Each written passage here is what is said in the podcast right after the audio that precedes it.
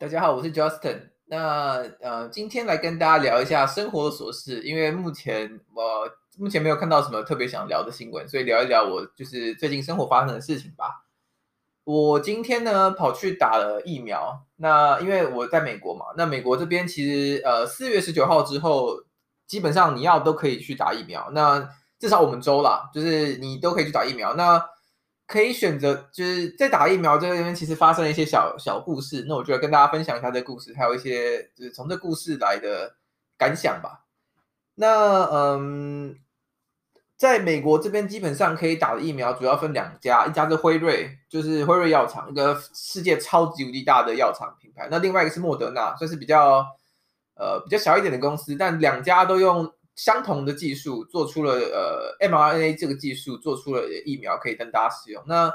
效果在目前他们回报起来的，其实基本上效果是差不多的，就是都是百分之九十五左右，算相当有效。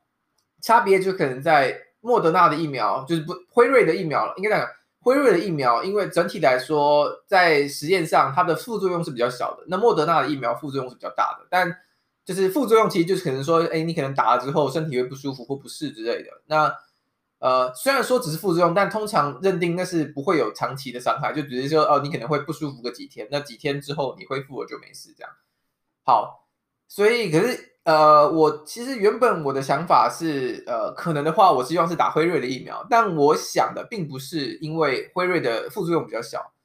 我想的是，因为辉瑞的技术上比较好。那为什么说技术上比较好呢？就是呃，如果你去看他们就是一个疫苗的那个呃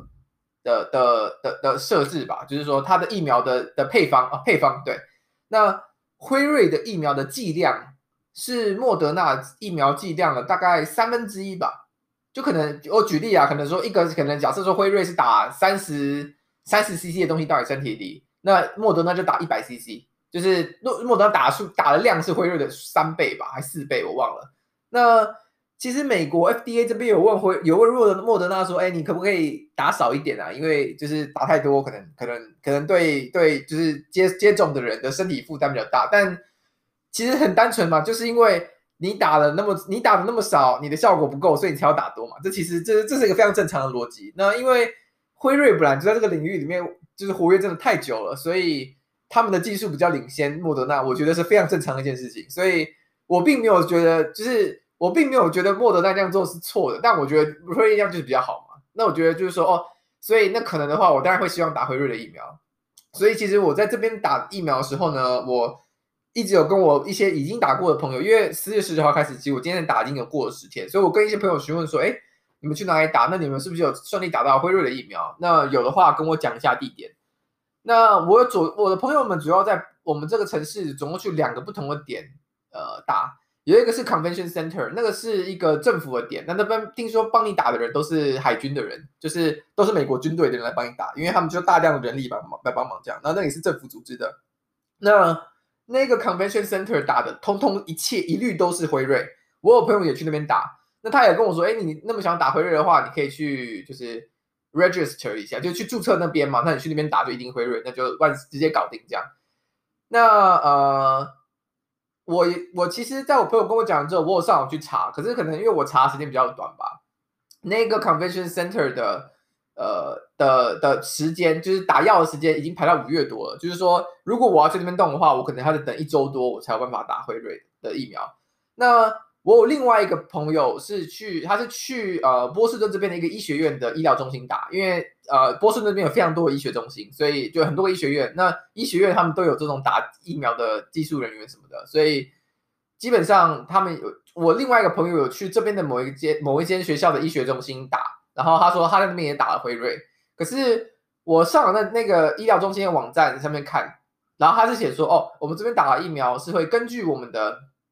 根据我们的呃配方，就根据我们的的存量啊，根据他们被被接收到的疫苗的量来决定。然后他说到现场他会跟你讲，你要是打什么，那你如果你不想要打，你可以离开，就是你就不要不要打没关系。但是就是你不可以在现场要求你要打哪一个疫苗。他说这是不行的。然后我想说，好吧，那既然我朋友都去那边打过了，也是打辉瑞，那我后来就注册那边。那那边确实也很有缺，就是很多 slot 我。大前天吧，说要打，我明今天就可以打了，所以其实很快，然后我就去了。然后结果呢，我今天到了现场之后，一问说，哎，那个呃，我来了，报到了什么的，然后就哎一问说，哎，那请问一下，你们这边今天打了什么疫苗？他说莫德纳哦。我想说啊，我朋友不是跟我说，就是呃这边打辉瑞吗？不过我有我还有问他说，呃，请问一下那个呃，就是说，哎，那有办法打辉瑞吗？然后说哦。那个我们规定说是呃，就是你不可以自己选，那你你可以选择不要打，但是你不可以选择要什么疫苗，因为我相信他们怕民众去那边，然后就是有点像是点菜嘛，每个都说哦，我要辉瑞，我要辉瑞之类的。那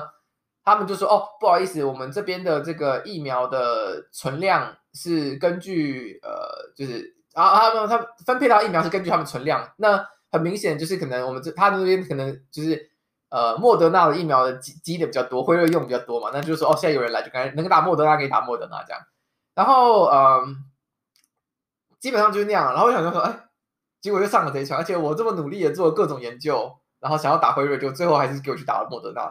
然后甚至在打药前，在打药前，我跟打药我帮我打药那位呃护士吧，我还有跟他聊，大概小小聊一下，我说，哎，有没有办法，有没有办法打那个辉瑞？然后他就说，啊。那个我们这边是根据我们那个就是药的存量来看的哦，就是我们不给不今天，基本上他意思就是不接受点菜，但我觉得他好像有点想要帮我忙的意思，他就问我一句，